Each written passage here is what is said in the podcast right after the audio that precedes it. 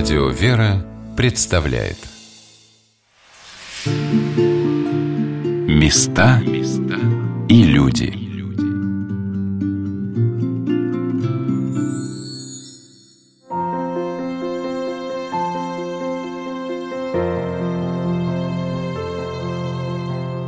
Скажи мне, ветка Палестины, где ты росла, где ты цвела, Каких холмов, какой долины ты украшением была?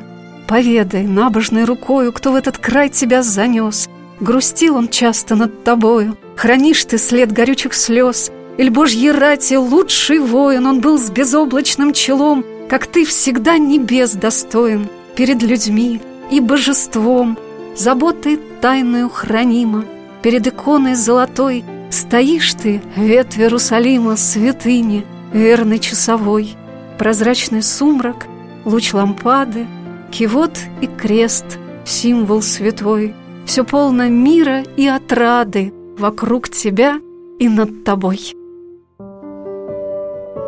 Каким непостижимым образом входит в нашу жизнь мир Божий, вдохновение, желание сделать что-то для других людей, радость и силы как будто невидимым потоком подхватывают нас и влекут к созиданию, к действию, к творчеству – Начальник духовной миссии в Иерусалиме в XIX веке архимандрит Антонин Капустин называл это состояние крыльями дерзновения.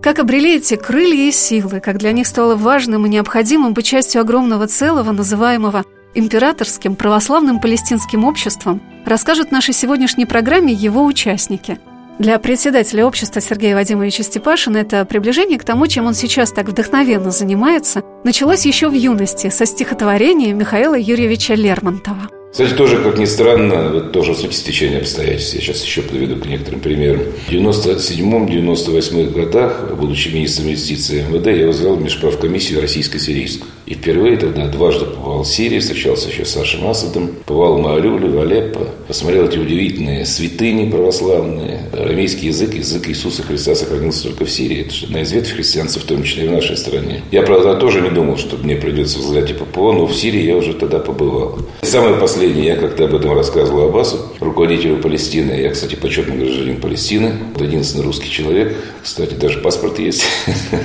палестинский. Это не значит, что у меня там двойное гражданство. Я вспоминаю 64 год. Я любил читать стихи. Вот участвовал в конкурсе чтецов в Ленинграде. И завел, правда, третье место за стихотворение «Ветка Палестины». Но было достаточно сложным. Все удивились, почему мальчик читает там не «Белеет парус одинокий». Значит, а вот такое стихотворение Михаила Юрьевича Лермонтова вот так случилось. Тем более, что Лермонтов – это мой любимый поэт, на самом деле. Это действительно православный, удивительно тонкий, знавший религию, искусство, культуру поэт. Я спросила Сергея Вадимовича, был ли он в школьные годы, когда выбрал это стихотворение для участия в конкурсе чтецов, верующим человеком. Естественно, меня же в год бабушка покрестила. У меня, у меня бабушка петербуржка. Самая настоящая петербуржка. Не ленинградка, не петроградка, а петербуржка. Поэтому я с ней ходила на службы. Мы всегда отмечали Рождество Христово, и Пасху. Водила и в церковь, встречалась с ее подругами. У нас всегда были иконы, и крестик у меня сохранился с тех времен. Так что православный русский человек, как положено русскому человеку, как мне представляется. Как удивительно созидается судьба каждого человека, когда он сознательно выбирает для себя путь веры – все значимые события точно нанизываются одно на другое, являясь неувидаемым цветом, украшающим его жизнь. Так Господь каждому из нас дает шанс послужить Ему теми силами и возможностями, теми дарованиями и знаниями, которые человек приобрел. Сергей Вадимович рассказал, как он стал председателем Императорского православного палестинского общества – так случилось, что в начале 90-х годов мне пришлось помогать в строительстве гимназии православной. Это было в Городне. Там замечательный священник, мой друг, отец Андрей. Он был депутатом Госдумы Верховного Совета вместе со мной. Вот мы, так сказать, вместе работали. Одна из первых в России православная гимназия появилась там. Затем, еще при жизни Алексея, я тогда работал уже в счетной палате, он попросил нас принять участие, по сути дела, сами восстанавливали Муромский, один из древнейших монастырей в России, Муромский монастырь. Оттуда Илья Муромец пошел на Киев. Там сейчас частичка его мощей, очень красивая все. Кто слышит меня съездить в Муром. Муром сейчас стал удивительно красивым городом. Раньше был закрыт, был чисто военный, оборонный. Сейчас он уже открыт. Есть проезд Дивеево через Аку, мост построен, дорога. Там проходят праздники Петра и Февронии. Кстати, по Петру и Февронии тоже так случилось, что больше 12 лет назад к нам обратились муравляне. И тогда я, мой коллега сенатора Рябухина, 10 тысяч моравлян обратились к Алексию с тем, чтобы вот праздник Петра и Феврония прозвучал в нашей стране. Ну, сейчас его, если так можно сказать, окормляет Светлана Медведева, супруга Дмитрия Анатольевича. Слава богу, у него получается, он называет Печеский совет. Я почему все это рассказываю? Потому что, когда возник вопрос об ППО, я знал, что есть такая организация, но, честно говоря, в голову не могло прийти, что я мог вот это возглавить. Тем более, было чем заниматься. Я тогда возглавлял еще счетную палату. Были другие общественные поручения. И ко мне сначала обратилось руководство Министерства иностранных дел о том, что есть такая международная организация, это Ближний Восток, это не только возвращение святых земель получится, но это такая народная дипломатия. Я задумался и как-то даже думал отказаться. Но затем мне позвонил человек, которому я никогда в жизни не мог бы отказать. Мы с ним встретились, звали этого человека, патриарх Руси Алексей II с которым у меня были очень близкие человеческие отношения еще с Ленинграда, когда он там был митрополитом. Ему, естественно, отказать не мог. Так вот я его сдал в ППО. Тогда еще в счетной плате мы провели первую конференцию. Меня единогласно избрали. И вот уже 12 лет я продолжаю эту работу. Сейчас мы работаем плотно с патриархом Кириллом. Он участвовал в двух тоже наших конференциях. Совсем недавно меня снова переназначили. Поэтому, если говорить о том, как я там оказался, это вот и случайно, и не случайно. Не случайно, потому что занимался нашими русскими святынями, кстати, мы построили в Муроме и замечательную гимназию или Муромца православную, одна из самых красивых, наверное, на Руси. Сейчас Владимирович поручил мне заняться восстановлением культурных церковных памятников Псковской области вместе с митрополитом Тихоном. Поэтому и ППО как бы логично пришло в мою жизнь.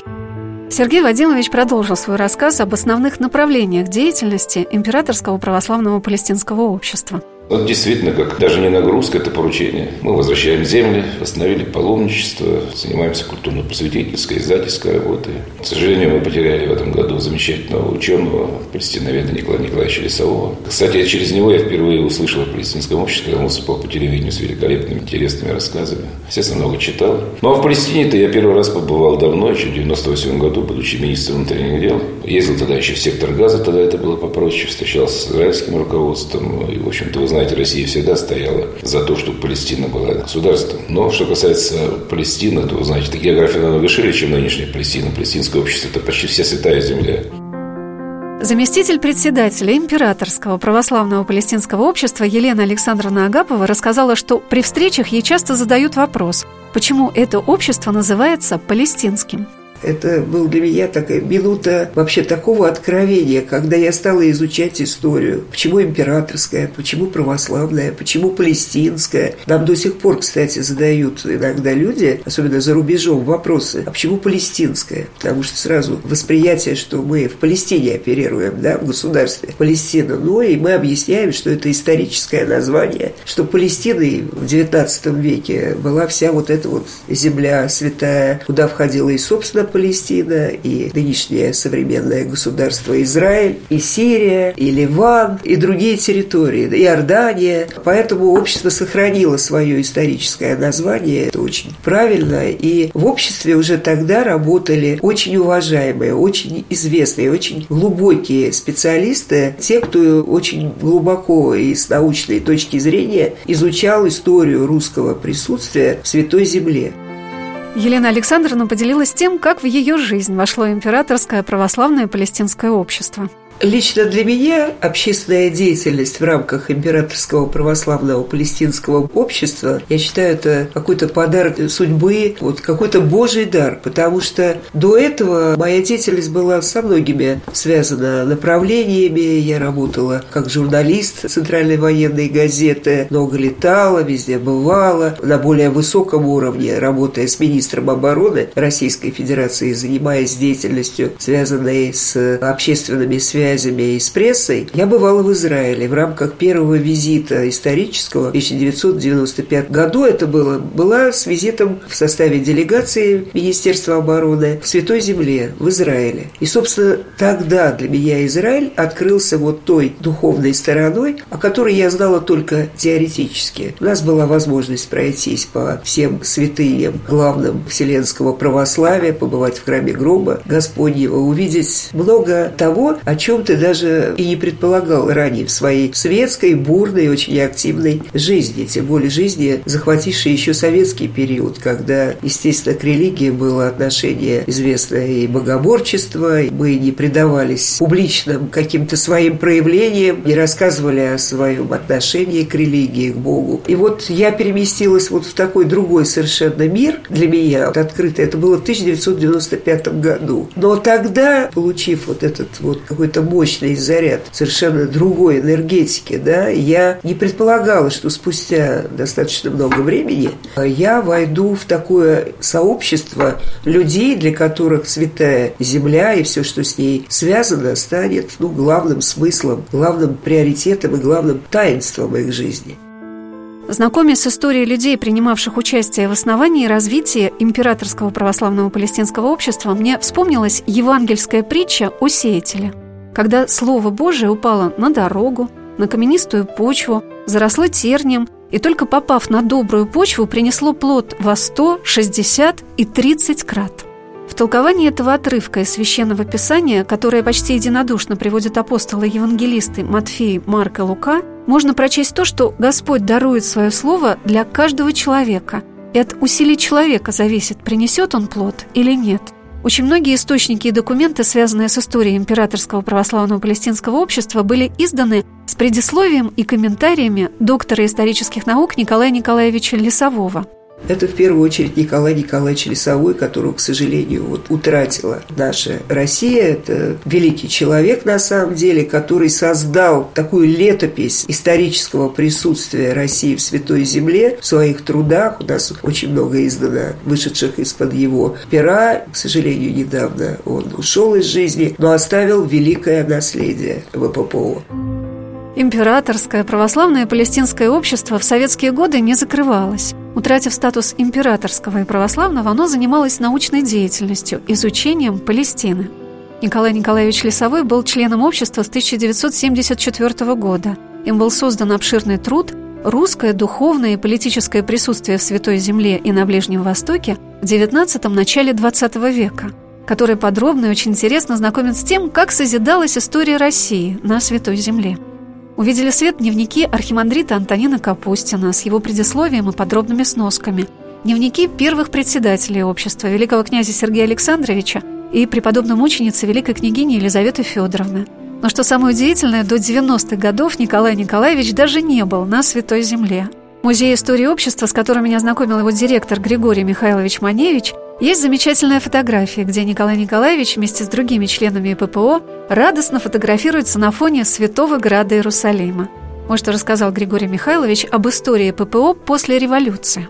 Революция начинается. В 17 год Елизавета Федоровна слагает себе полномочия председательницы, чтобы не мешать своей, так сказать, происхождением обществу. Вице-председатель Ширинский Шахматов через некоторое время эмигрирует, но общество удивительным образом сохраняется. У нас представлены документы, например, устав Российского палестинского общества 1922 года. Какие же они ставили цели? Вот мы можем почитать по более позднему уставу 25 года. Конечно, ни о каком православии здесь речи не идет, но удивительно. Мы читаем историческое, археологическое и современное культурно-бытовое бытовое изучение Палестины, Сирии, Афона, Египта и сопредельных с ними стран Древнего Востока, организация международных предприятий в Палестине по изучению и охранению памятников, искусства и старины или участие в них. И самый интересный пункт – содействие научным экспедициям и образовательным экскурсиям отдельных граждан СССР. Я не знаю, какие отдельные граждане СССР в 20-х, 30-х годах и 40-х ездили в Палестину, но общество продолжало свою деятельность. Председателями были сначала старые профессоры, академики Успенский. В 1936 1936 году скончался председатель последнего периода, видный филолог Мар. Как я уже сказал, члены общества были советские ученые также. У нас затухает деятельность с 1936 года по 1948 год.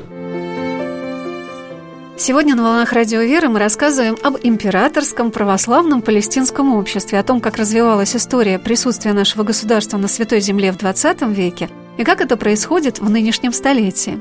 С чем были связаны послевоенные годы, продолжил свой рассказ директор Музея истории ППО Григорий Михайлович Маневич.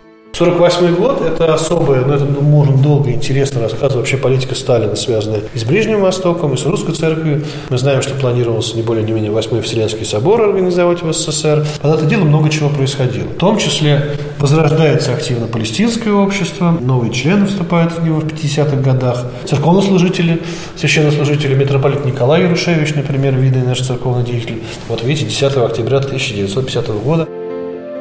Григорий Михайлович показал одно удивительное письмо – это очень интересный документ, который показывает, насколько не черно-белый, конечно, мир. Вот мы с вами читаем документ секретаря управления подворьями православного палестинского общества в Палестине, полковника царской армии, эмигранта, белого эмигранта, господина Самарского. Это обращение к советскому представителю в августе 1948 года. Он пишет, что мы рады приветствовать в вашем лице представителя нашей дорогой и любимой Родины, которая под мудрым управлением великого Кормчего, несравненного Иосифа Виссарионовича Сталина, достигла такой славы и значения в мировой семье демократических свободолюбивых народов. Ждем с нетерпением в несчастном, осажденном англо-арабскими фашистами Иерусалиме тот счастлив радостный момент, когда мы все лично поднесем по обычаю старорусскому представителю Великого Союза хлеб и соль с теплосердечными пожеланиями и приветствиями нашей незабвенной Родине и ее колоссу, вождю. Не откажите принять уверение готового к услугам полковник Самарский. Известно, что он не выслуживался. Вот это пишет человек совершенно другой формации. Тем не менее, пишет такое письмо. Передаются большая часть объектов. Группа во главе с Самарским еще некоторое время живет совместно с советскими представителями. Но потом, видимо, конечно же, совместное сопребывание, оно усложнилось. И они эмигрируют сначала в Александрию, потом кто во Францию, кто в Америку. Григорий Михайлович рассказал, в чьи руки попала недвижимость, принадлежавшая России на Святой Земле в годы Первой мировой войны. Во время Первой мировой войны наши помещения многие занимают турки. Достаточно быстро их сменяют англичане.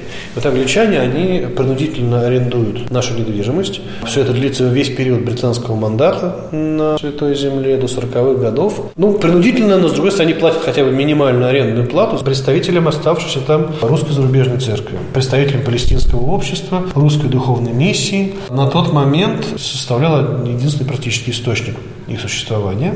Затем англичане уходят, когда создается государство Израиль. Англичане, уезжая, оставляют документы, по которым передают храмы, передают подворье русской зарубежной церкви.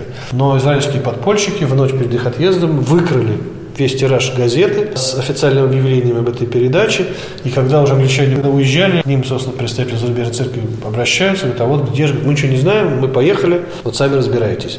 Чтобы выслужиться перед советским правительством. Таким образом, получается, что большая часть недвижимости, она переходит к 1948 году под советскую, собственно, собственность. Когда создается государство Израиль, когда совершает первый визит патриарх Алексей I, происходит некоторая такая официальная передача советским представителям.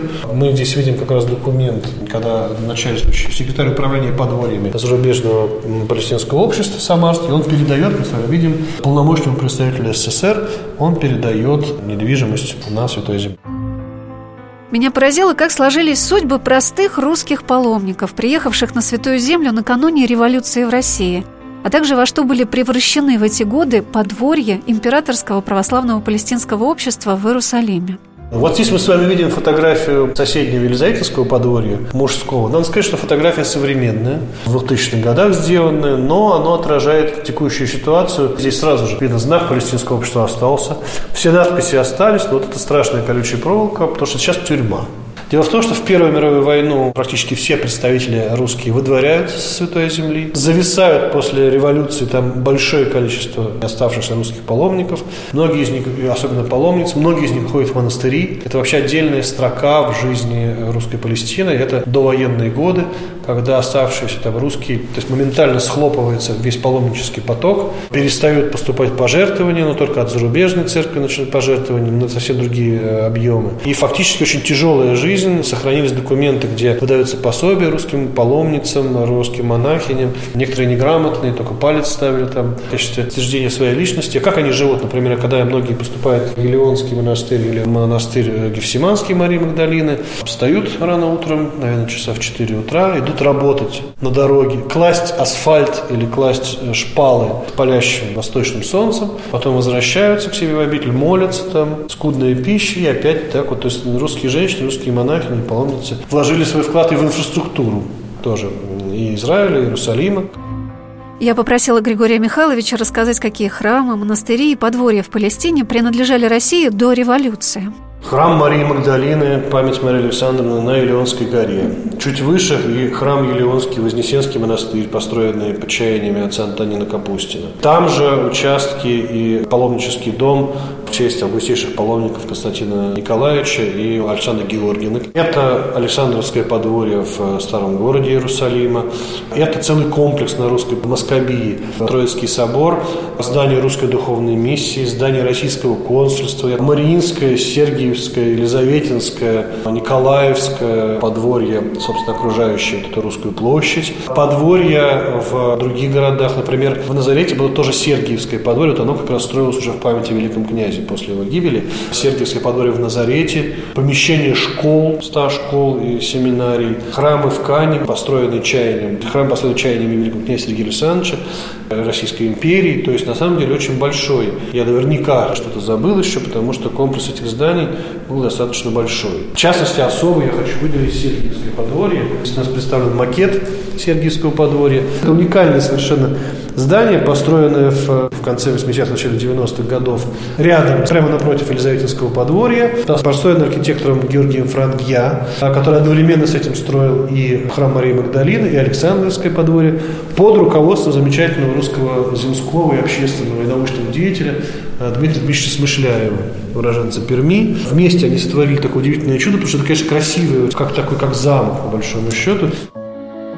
Заместитель председателя Императорского православного палестинского общества Елена Александровна Агапова рассказала о значении Сергиевского подворья в наши дни. Сергиевское подворье неразрывно связано с историей православия, с историей паломничества наших людей в Святую Землю. И сегодня мы рассматриваем Сергиевское подворье как центр культуры, как информационный центр, как центр паломничества, потому что там могут останавливаться паломники, все предусмотрено. Там есть музейная экспозиция, очень хорошая, рассказывающая о связях России со Святой Землей и с историей история и ППО через призму вот этой большой истории связи России со Святой Землей. Конечно, у нас есть много возможностей проводить различных мероприятий, и они проводятся сегодня. Вместе с русской духовной миссией такая хорошая площадка для проведения совместных акций, мероприятий, направленных на увековечение памяти известных религиозных деятелей, которые Антонина Капустина очень широко отмечалась эта дата 200-летия со дня его рождения. И, безусловно, представители элиты израильской национальной, представители властей бывают и участвуют в этих мероприятиях. Поэтому, конечно, возвращение сербского подворья – это огромное знаковое событие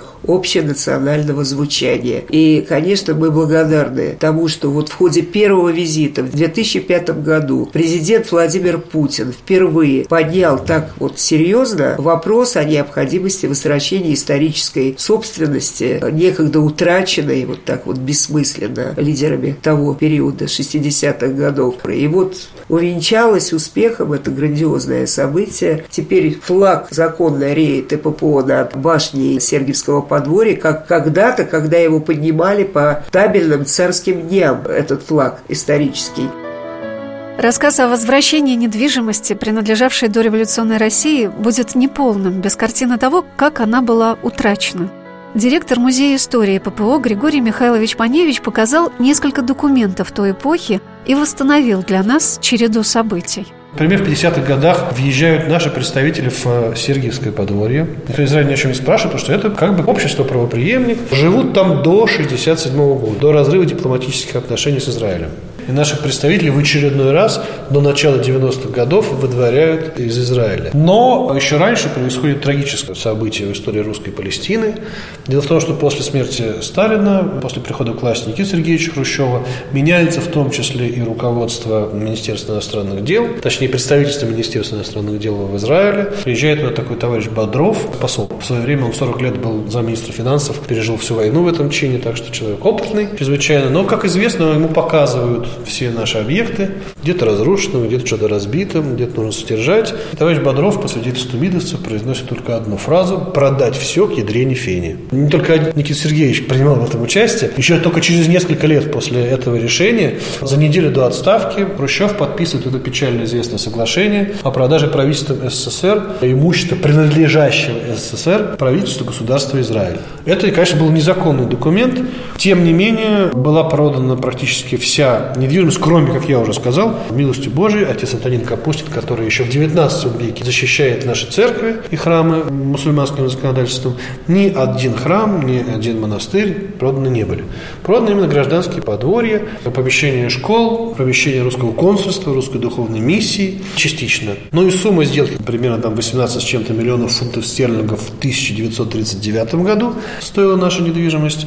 СССР получает за практически 20 с чем-то объектов 4,5 миллиона долларов США. Он даже их и не получает потому что 500 тысяч долларов перешло траншем в советские банки. На полтора миллиона в нашей стране были закуплены впервые, можно сказать так, появились чудесные апельсины с надписью Джаффа. Почему сделка еще носит название апельсиновый? Но на самом деле даже больше было куплено не апельсинов, а мелкого израильского трикотажа. Носочки, трусики. Вот на это были обменены собственно, достояние Российской империи, русского народа. А еще 2 миллиона долларов СССР вообще не получает из-за осложнившихся международных отношений. Этот документ был оспорен в свое время, и даже русская зарубежная церковь получила очень серьезную компенсацию за этот документ. Но факт как бы свершился.